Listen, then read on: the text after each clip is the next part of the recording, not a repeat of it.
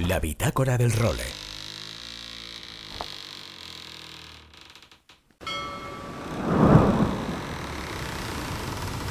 Bienvenidos a bordo del role. Una placentera travesía por los mares del podcast. Zarpamos ya en busca de las mejores historias del mar. A la caña, Nacho Gómez Zarzuela.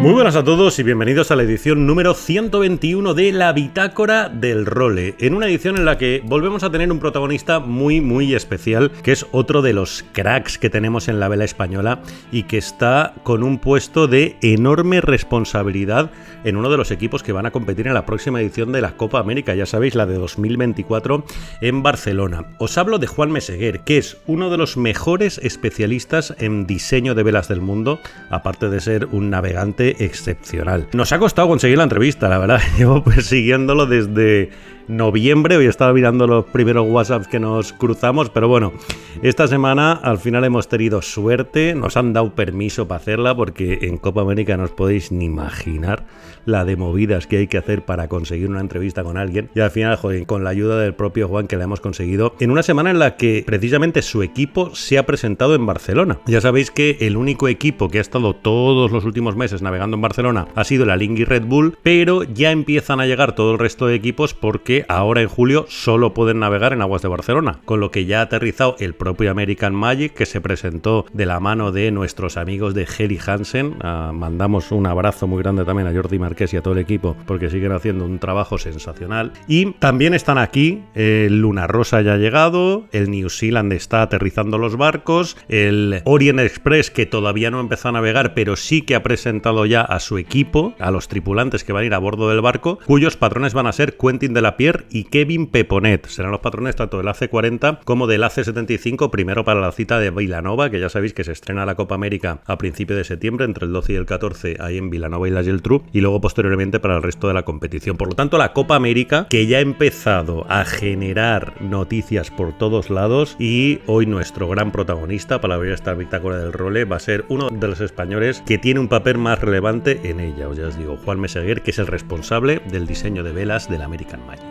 Y también vamos a contaros una historia súper chula, una historia más familiar y personal, aunque también con su cariz deportivo, ¿no? La protagonizada por otro buen amigo de la bitácora del role, por Carlos Ruy Gómez, más conocido como Puro, que el pasado fin de semana, en el Trofeo de la Reina, se llevó el podio a bordo del Mercedes-Benz Valdisa, pero en una tripulación en la que también navegaba a bordo su hija Martina, de tan solo 12 añitos. Por lo tanto, os podéis imaginar cómo estaba el bueno de Puro después de haber conseguido este logro y después de ver que Martina, jolín, había hecho una regata brutal. Apuro además, por si tenéis curiosidad, lo podéis rescatar en uno de los capítulos más chulos que hicimos con la historia de la Copa América, el serial sobre la historia de la Copa América que hicimos aquí, porque nos habla, nos da todos los detalles sobre los míticos clase J, porque de hecho él ha navegado, ha hecho el refit de uno, o sea, los conoce como la palma de su mano, por lo tanto, si os metéis en elrole.com barra podcast, ahí tenéis una ventana que es toda la historia de la Copa América, el serial, y ahí tenéis uno de los capítulos a puro contándoos todos los detalles de esos míticos clase J. Por cierto, en este trofeo de la reina, que al final los grandes triunfadores fueron el Elena Nova, que arrolló en la clase reina, ¿no? ORC 0 y 1, y el Eneutec, que ganó todas las mangas en ORC 4. Y la próxima cita, después de este espectacular trofeo de la reina en el circuito de la vela de cruceros española, que va a ser el Tabarcabela, que va a ser la semana que viene, entre el 14 y el 16 de julio, en aguas de Alicante, organizado por el Real Club de Regatas, que además estrena este año Nuria Sánchez en la dirección y que ha tenido una iniciativa espectacular con un proyecto en el que yo al final me he metido, vamos, hasta las trancas, porque me hace mucha ilusión al final, y es que vamos a retransmitir la regata en televisión por streaming. Es decir, se va a echar por la tele normal en Alicante Televisión, que es una tele muy importante de aquí de Alicante, y también se va a ofrecer la retransmisión en streaming. Vamos a estar casi 5 horas, viernes, sábado y domingo, contándos las regatas en directo. Voy a llevar yo la narración y voy a estar con el amigo Chalo Simó, con el que ya estuve compartiendo las tareas de speaker en la salida de The Ocean Race, y la verdad es que lo vamos a poner todo para ofreceros una regata chula, a ver si lo conseguimos. Por lo tanto, desde ya os invito a que entre el 14 y el 10 16 de julio. Sintonicéis la web del Real Club de Regatas y del Tabarcabela y allí os vamos a contar otra vez las regatas en directo.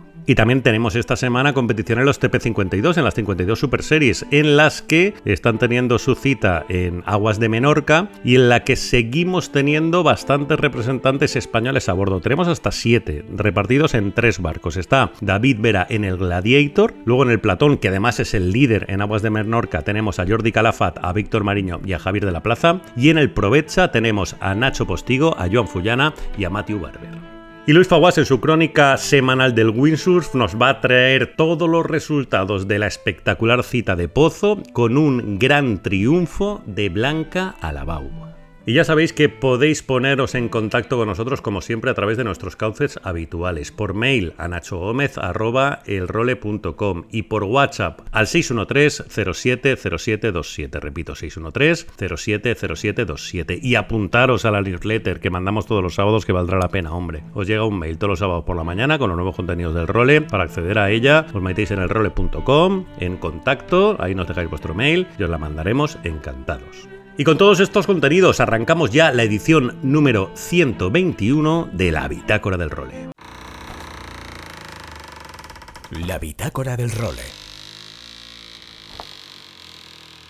Bueno, pues tal y como os contaba en la introducción, hoy estamos con otro de los españoles que tenemos totalmente integrado en, jolín, en una posición además muy, muy especial en otro de los equipos de la Copa América que ya está asentado en Barcelona y que es el American Magic. Don Juan Meseguer, muy buenas. Hola, muy buenos días. ¿Cómo estás? Bueno, bien, contento de... Bueno, contento no es la palabra, pero feliz de estar en España otra vez, aunque América ha estado muy bien y el equipo es americano, siempre es bueno volver a España. Muy bien. Al final vosotros acabáis de aterrizar después de que tú y todo el equipo no se haya pasado todo este primer periodo de preparación de la Copa América en Pensacola, ¿no? En la que era nuestra base allí en los Estados Unidos. Exacto, empezamos como a probar el barco grande de Patriot sobre el 16-17 de octubre. Yo me desplacé allí el 1 del 4 o 5 de noviembre y ya estuve allí hasta el 15 de mayo. Pensacola ha sido muy bueno, es un sitio excepcional para hacer test de, de todo lo que quieres hacer, porque es un sitio in- increíble, puedes tenerlo casi todo. Sí. Pero bueno, el equipo quería ya estar en base, poner la base donde va a ser la Copa América, que tiene más lógica. ¿no? Bueno, y tú en el American Magic, en el equipo americano, tengas un poco de tu gran especialidad en este mundillo, aparte de navegar, que es el diseño de las velas, ¿no? Sí, sí, soy el jefe de departamento de diseño de velas y la verdad es que, hombre, si te digo la verdad, me sorprendió que me llamaran. Así. No me lo esperaba. Sí, un poquito, no, no me lo esperaba. Ya. Y cuando me llamaron, pues la verdad es que no me lo pensé mucho, dije que es enseguida. Había mucha gente que había trabajado en el pasado y lo conocía, sobre todo el jefe o el coordinador de diseño ya lo conocía, y había trabajado con él en dos Copas Américas Sí. y, y una Volvo. Y entonces, bueno, prácticamente llegamos a un acuerdo muy rápido. Qué bien. Oye, ¿y cómo es este American Magic? Pues al final, aparte de la calidad, ¿no? De toda la gente que va a bordo y de todos los que estáis en los diferentes departamentos, representa, bueno, a- al club de los clubes, ¿no? En esto de la Copa América, que es el New York Jazz Club. Obviamente es como, a ver, la vela no se define mucho por clubes, ¿no? Tipo el fútbol, ¿no? Pero si hay un Real Madrid o un Barça o un club, digamos, con antigüedad, ¿no? Es este, ¿no? Obviamente. No hay un club con mayor antigüedad en la Copa América, sin lugar a dudas, ¿no? Si fuera como fútbol, sería un sueño, ¿no? Pero bueno, Claro. dicho esto, estaría en la Copa América y estar en un equipo. Y estar en este equipo es un sueño y un privilegio. Sí, porque al final, o sea, muchos de, los, de nuestros oyentes lo saben, pero quizá quien se haya acercado a este rol, ¿no? Sin haberse estudiado tanto la historia de la Copa América, el New York Jazz Club estuvo 132 años seguidos defendiendo la Copa. O sea, desde, el, desde 1851 que empezó hasta 1983, que se la quitaron los australianos por primera vez. Además, hay un documental muy chulo en Netflix sobre este, ¿no? Sobre esta edición, la del 83, la de John Bertrand y todo eso, con lo que, jolín, yo animo a toda la gente que si no lo ha visto que lo vea, porque la, la historia es brutal. Pero bueno, Muy bueno, muy bueno, Sí, lo ¿verdad? recomiendo, lo recomiendo. Es un poquito demasiado John Bertrand desde mi punto de vista, ya. pero está muy bien, la verdad. Qué bien. Mm. Oye, pues lo que decía, volviendo al presente, hablábamos antes, oye, haciendo esta mañana un repasito, ¿no? Por todo tu historial antes de, antes de charlar. Llevas ya veintipico años metido en Copa América desde que debutaras en la edición de 2003 con Parada, fue, ¿no? Sí, bueno, hice la primera comprada. En aquel entonces era el pinche de los diseñadores de velas y hacía un poco de todo, de comodín. Luego ya la siguiente, el 2007, la hice con Oracle, la cual no tuvimos mucho éxito, la verdad. Pero fue una experiencia que me enriqueció mucho como, qué se debe hacer, qué no se debe hacer. ¿no? Sí. o sea, aprendí muchas cosas, la verdad. Bastante frustrante al final, obviamente, pero se aprendieron muchas cosas. Claro. La siguiente repetí con Oracle, que es la famosa Diro Kif que ganamos a Lingui. Con el Doxila, Con que cual- ¿no? El monstruo Sí, de. con el Doxila, sí. Con lo cual, pues bueno, oye, ¿qué, te- qué- qué quieres que te cuente, no? Sí. Ganar una Copa América no se gana todos los días. Y luego, ya con los catabananes y el tema de hadas y tal, pues ya no me llamaron más, la verdad. No creían que era el puesto de ser diseñador de, diseñador de velas fuera tan importante. ya. Y se llaman a muy pocos, y había muy pocos equipos, la verdad. Y entonces, pues bueno, ya, ya me aparté, ¿no? O me apartaron, como se pueda mirar. Y bueno, ya me dedicaba más a navegar y diseñar velas a barcos de, de Grand Prix, tipo Bueno, y la, y. Volvo, ¿no? Ahí tuviste años muy Volvo. gordos con la Volvo también. Sí, vuelvo y de hecho hice Ericsson 1 y los dos de Telefónica, ¿no? Joder. Siguientes. Y ya, pues bueno, por eso creí que yo ya no volvería a hacer la Copa América, la verdad. Pero bueno, el volver a monocascos, aunque sean foileadores, el tener otra vez velas, aunque sean un poco distintas, pues hombre, abre mucho la ventana otra vez a este departamento. ¿no? Y la verdad es que, pues bueno, me llamaron en justo hace un año, un poco más de un año, en mayo del año pasado, y bueno, llegamos a un acuerdo rápidamente. Qué bien. Oye, ¿y cómo son las velas para esta edición? ¿Ha cambiado mucho? O sea, evidentemente el salto de los catamaranes al AC75 sería brutal, pero en la evolución de los AC75 anteriores a estos, a los que vamos a ver en Barcelona, ¿ha habido algún cambio gordo o...? Bueno, la verdad es que si miras a todos los equipos, han cambiado mucho, ¿no? Había gente con botavaras, ahora ya no están Sí. las botavaras. A ver, en todo barco foileador es un poco evidente. Cuando no foileas necesitas mucha potencia en las velas y cuando estás foileando tienes que hacerla desaparecer de alguna manera. Entonces se tiende a, al desarrollo de las velas a, a la versatilidad y que te dé todo ese rango que es enorme, ¿no? De, de viento, ¿no? Date cuenta que cuando no foileas vas a velocidades muy lentas y requieren mucha potencia y cuando vas foileando vas muy rápido con eh, velocidades, como se sabe, por arriba de los 30 nudos, de 30 a 40 nudos de normal Sí, y, y aparentes, ángulos aparentes muy cerrados y con, una- con mucha velocidad de aparente de- del viento, sí. con lo cual necesitas velas que prácticamente sean ultraplanas o si pudieras reducirías el, el plano bélico bastante, ¿no? O sea, aumentarías antes, lo disminuirías. No puedes, entonces tienes que buscar otra forma de, de cambiar la marcha Claro. y en eso estamos, ¿no? ¿Cuántas velas puede, o sea, con qué rango de velas más o menos contáis en tanto en el Z40 como en el 75? A ver, depende.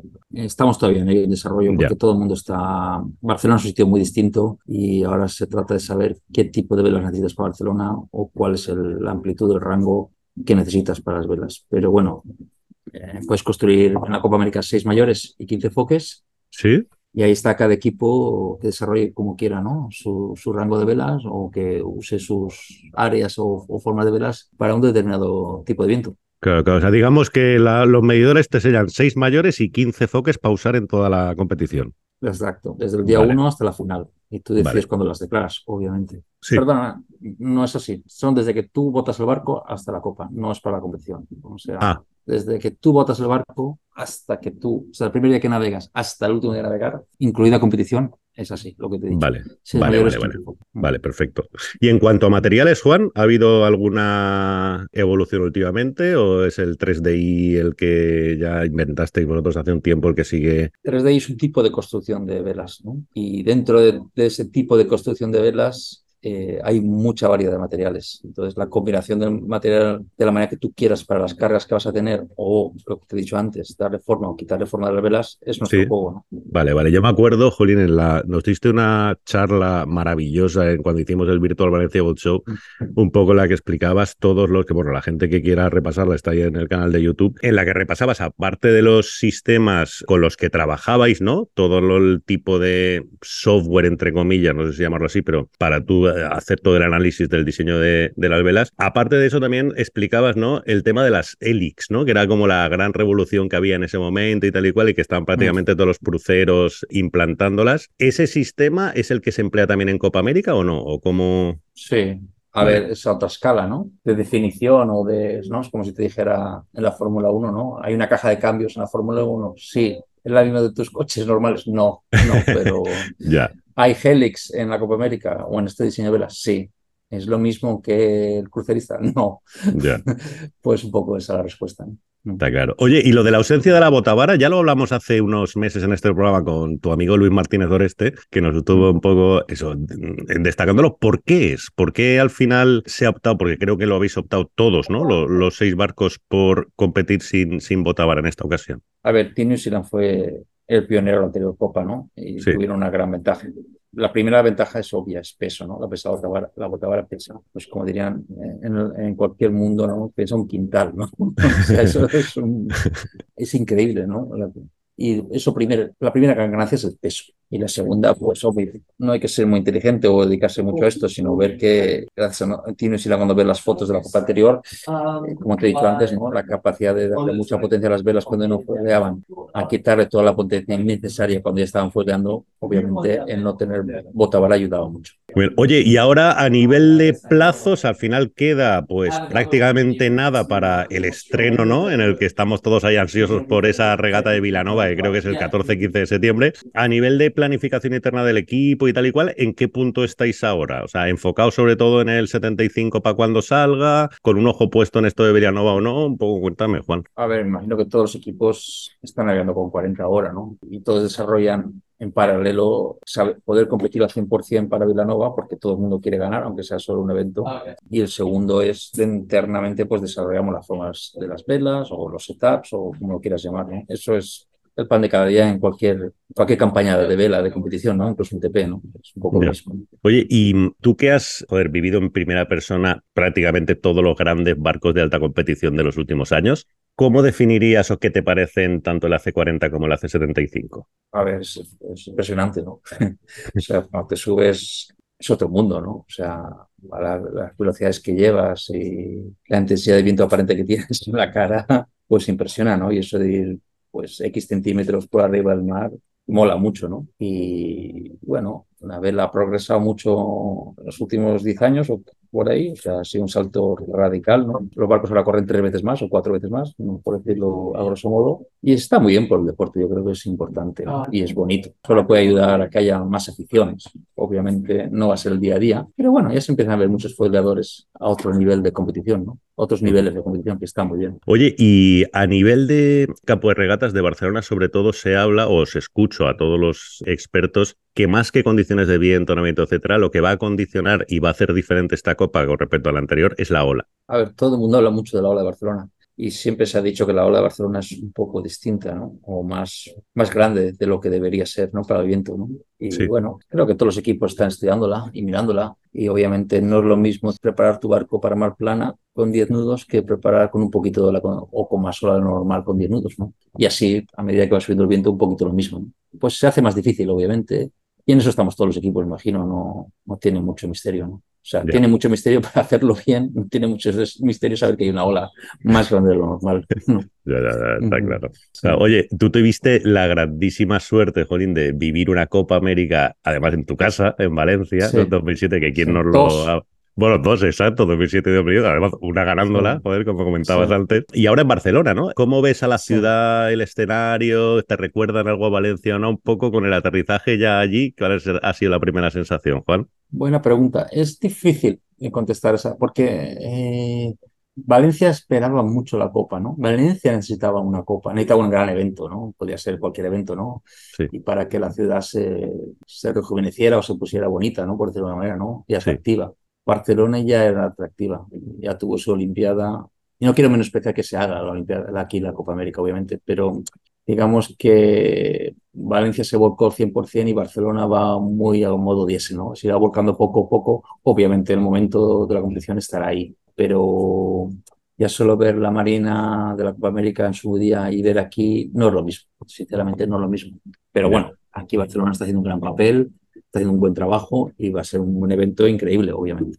Oye, en el American Magic también he estado bicheando antes por vuestra web y tenéis, tenemos también otros españoles por ahí, además, en posiciones joder, importantes. O sea, he visto en primero a Carpanta, Luisa de Mariscal, que está además ahí de, joder, de capo en el equipo directivo. Sí. Tenemos a, a Jolina, los clásicos del, de aquel mítico Bravo España, ¿no? A Javi Cuevas y José Luis Vela, que también están contigo en el equipo de diseño. Sí, Carlos eh, Freire. A Carlos Freire, sí señor, también estaba por ahí. O sea, al final habéis conseguido una media comunidad española potente ahí. Sí, y más que no podría nombrar por el equipo tierra.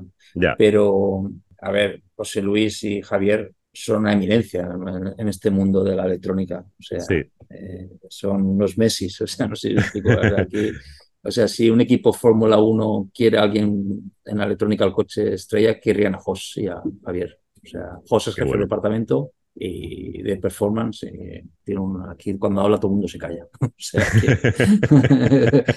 eso lo dice todo. Qué grande. Joder, y la figura de Luis bueno ya sabíamos que era se ha ganado un mérito brutal no en cuanto a, conocimiento del tema de Copa América las protestas etcétera. Pero Jolín también tiene un papel muy importante en el equipo eh muy importante. A ver, Luis tiene una experiencia, Luis tiene unas cosas muy buenas, que es un, por lo que he entendido, yo no, no, entiendo derecho, pero un pedazo de abogado y, encima tiene el privilegio de saber navegar, tiene el otro privilegio de una experiencia increíble, porque desde el 2000 no han dejado de llamarle equipos nacionales e internacionales y, tiene el culo pelado, o sea, las ve venir.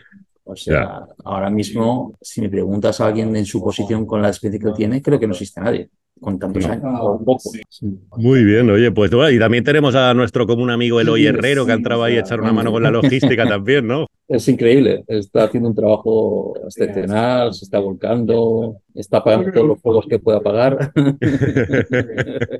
los que van a venir y se van a entender, con lo cual, eh, chapó. Muy bien, Juan. Pues nada, joder, solo la intención era esta un poco, tocar base contigo también, invitarte a este role, que creo que todavía no habíamos coincidido aquí. Y nada, que seguiremos hablando en el próximo año porque seguro que tenemos cosas maravillosas de la, de la de esta Copa América. Seguro, seguro, Nacho. Muchas gracias por todo. Nada, un abrazo. Ah, un abrazo. Hasta luego. Seguimos. La bitácora del role. Y ahora os ofrecemos la conversación que tuvimos con Puro, con Carlos Ruy Gómez y con su hija Martina, justo después de llevarse el podio en el último trofeo de la reina con el Mercedes-Benz Valdisa. Vamos a escucharlo. ¿Es la primera regata que hacéis juntos? ¿O ya habéis navegado juntos? ¿O cómo.? Bueno, hemos navegado algunas veces en Snipe, en Palma, ¿Sí? cuando hay poco viento, porque ella es ligera, pero así una regata importante y seria sí es la primera que hacemos. Y encima podio. Y encima un podio, muy bien, eh, estamos muy contentos. El equipo Mercedes nos llamó y estuvimos encantados de unirnos a ellos y hemos, lo hemos pasado muy bien tanto en tierra como en el mar. Es un equipo fantástico. Oye, ¿y Martina cómo es navegando? Defínemela. Pues no sé, yo... Bueno, es mi hija, ¿qué voy a decir? Pero... Intenta ser objetivo aunque sea que no puede. Bueno, pues, pues la verdad que yo como padre y como regatista estoy muy contento con ella porque pues ves que hay que arriar el speed, de repente se acerca, ayuda a los primeros metros a bajarlo, cuando ve que está controlado se va, también viene a ayudar a bajar el foque, siempre está atenta y la verdad que pues yo estoy muy sorprendido gratamente porque veo que le gusta y que lo lleva en la sangre y eso es para mí vamos es lo máximo. Es no se puede pagar con dinero no, no exacto no, no a mí yo tengo tres hijas y, mi mayor ilusión es que les guste el mar como a mí y que lo puedan disfrutar y que naveguen y que se lo pasen bien. Luego el ganar o perder regatas eso es secundario, pero que disfruten del mar es mi principal objetivo. Oye Martina, y tú por lo que parece disfrutas mucho del mar, ¿no? Sí, a mí me gusta mucho navegar. Lo único que el Optimist no me gusta mucho porque es muy aburrido. ¿Ah, ¿Sí? Pero me gusta, o sea, en general me gusta mucho navegar y surfear y todo. Oye, ¿y lo de navegar con tu padre cómo es? Pues me gusta mucho, o sea, también me gusta navegar con otra gente, pero cuando estoy con él, pues no sé, me gusta ver cómo está en el barco y todo. Claro, porque tu padre es muy bueno, eso lo sabes. sí. Normal, normal. Oye, ¿y se comporta igual encima del barco que cuando estáis en tierra o en casa o no cambia algo? Sí, parecido. Bueno, en el barco se pone más nervioso. ¿Ah, sí? Porque como es todo más rápido y todo. Pero si no, sí, parecido. Ajá. ¿Y te intenta enseñar cosas tipo pues a cazar bien las velas o a recogerlas o tal? ¿Tú en eso también te aprovechas de lo que sabe o...? Eh, sí, me enseña muchas cosas cuando estamos navegando.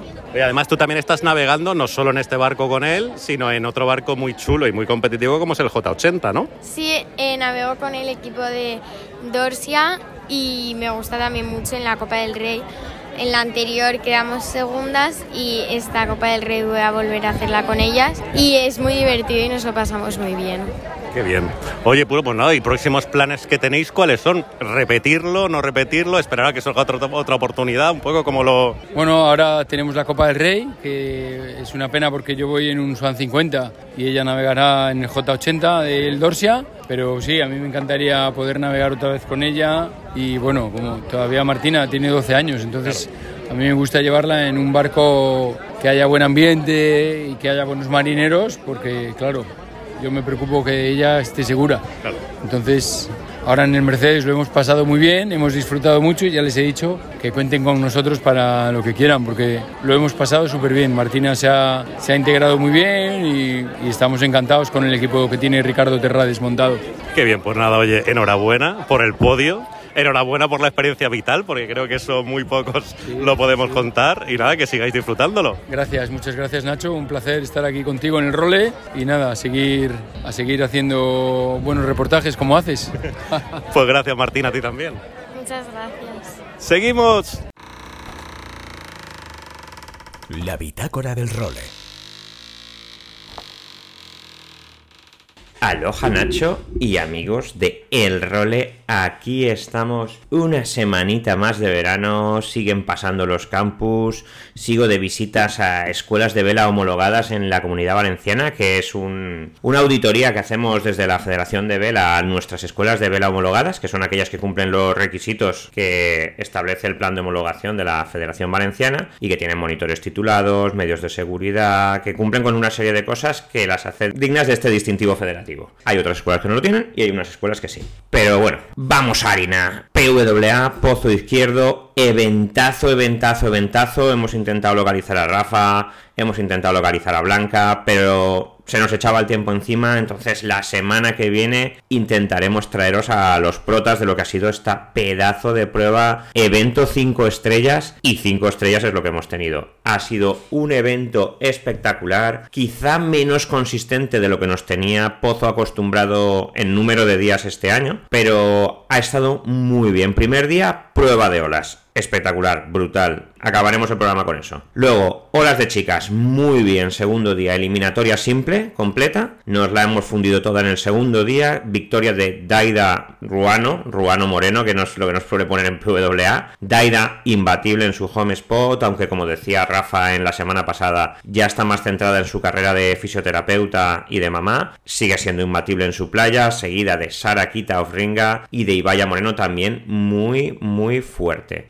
Cuanto al slalom, ya pasamos al agua plana. Los chicos, condiciones muy duras. Han hecho mil eventos, muchas pruebas, han tirado para adelante. Victoria de Enrico Moratti, seguido de Maciek, luego Pierre Mortefón, cuarto Mateo Yaquino y quinto Nicolás Prien. Muchas, muchas pruebas. Hemos tenido 12 pruebas. Aquí hay dos descartes. Enrico 18 con un puntos. En cuanto a las chicas, victoria brutal de nuestra Blanca Lavao. Lo estuve hablando con Rafa. Blanca muy, muy consistente en todo el evento. Muchos primeros. Y desde aquí nuestra súper enhorabuena Blanca que ha tenido un entrenamiento muy duro entre Tarifa a Tenerife y después de una pequeña lesión ha salido muy muy fuerte y ha estado regateando con mucha cabeza que es una parte muy muy importante dentro de una regata de slalom o sea es importante tener velocidad y es importante tener cabeza y Blanca ha tenido las dos cosas para llevarse este pedazo de evento. En cuanto volvemos a las olas hemos tenido olas junior y hemos tenido olas absolutas. En las olas junior victoria para Carlos Kiefer apellido extranjero pero Carlos, navegante de pozo, muy bien, dobles forwards, brutal. Y en cuanto a los chicos, descomunal. O sea, el primer día, unas condiciones de olas, de saltos estratosféricos, donde hemos tenido peleando muy, muy fuerte a los nuestros. Víctor Fernández quinto, Mar Paré muy, muy fuerte, acabó en cuarta posición, adelantado en el último momento y muy, muy ajustado de puntos por Ricardo Campello, pero muy, muy ajustado. Han estado las puntuaciones, los jueces tendrían que echar humo ya lo hablaremos con Rafa, porque Ricardo Campello 27,87 puntos y Marc Paré 27,75 puntos. Muy, muy ajustado. Y si estado ajustado lo del tercer y cuarto puesto, entre el primer y el segundo escalón del podio, la diferencia aún ha sido menor. La final fue brutal, Marino Gil ha estado súper, súper fuerte, que ya os lo dijo Rafa también. Y luego contra quién se enfrentaba en la final, contra Marcilio Brown, uno de los windsurfistas más completos, actual campeón del mundo de olas. Diferencia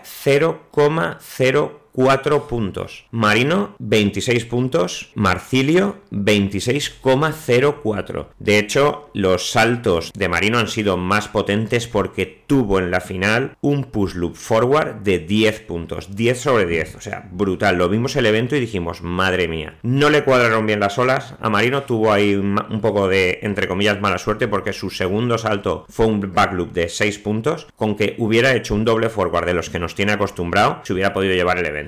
Marcilio, en cambio, tuvo un push loop forward de 6,78 puntos, que es una puntuación ya bastante alta, y luego un doble forward de 8,50. Entonces se llevó 15,28 puntos aquí y luego 10,76 en surf, que es lo que le dio un poquito la diferencia con, el bueno de Marino. ¿Cómo funciona esto? Aquí hay una eliminatoria simple, que es lo normal que se hace en un torneo de tenis, por ejemplo, hay unos cabezas de serie, van pasando pruebas, compiten de dos en dos y pasa uno, compiten de dos en dos y pasa uno. Y se va llegando hasta la final, como si fuera el tenis. Lo que nos diferencia a nosotros es que si las condiciones del evento lo permiten, hay una doble eliminatoria. La doble eliminatoria es que empiezas a competir desde la primera fase que te han eliminado. Es como si Rafa Nadal para ganar Roland Garros tuviera que ganar Roland Garros dos veces. Tú llegas a la final y ahora habría una segunda vuelta que cuando estamos hablando nosotros, aún estamos en el último día del evento, pero no creemos que se pueda hacer. Empieza una segunda vuelta, entonces Marino puede quedar o segundo o tercero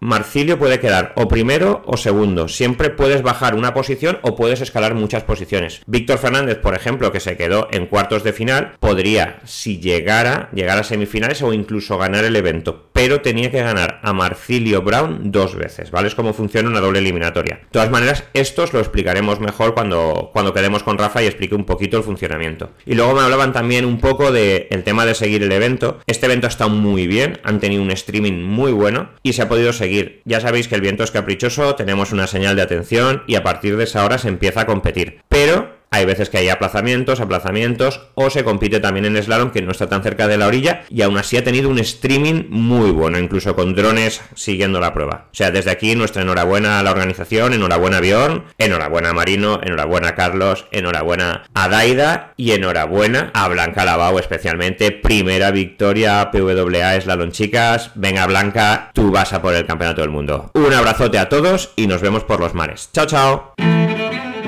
Y con Luis Faguas, como siempre, nos marchamos. Regresaremos la semana que viene desde Alicante con una nueva edición de la Bitácora del Rol. Hasta entonces, sed muy felices y navegad todo lo que podáis. Adiós.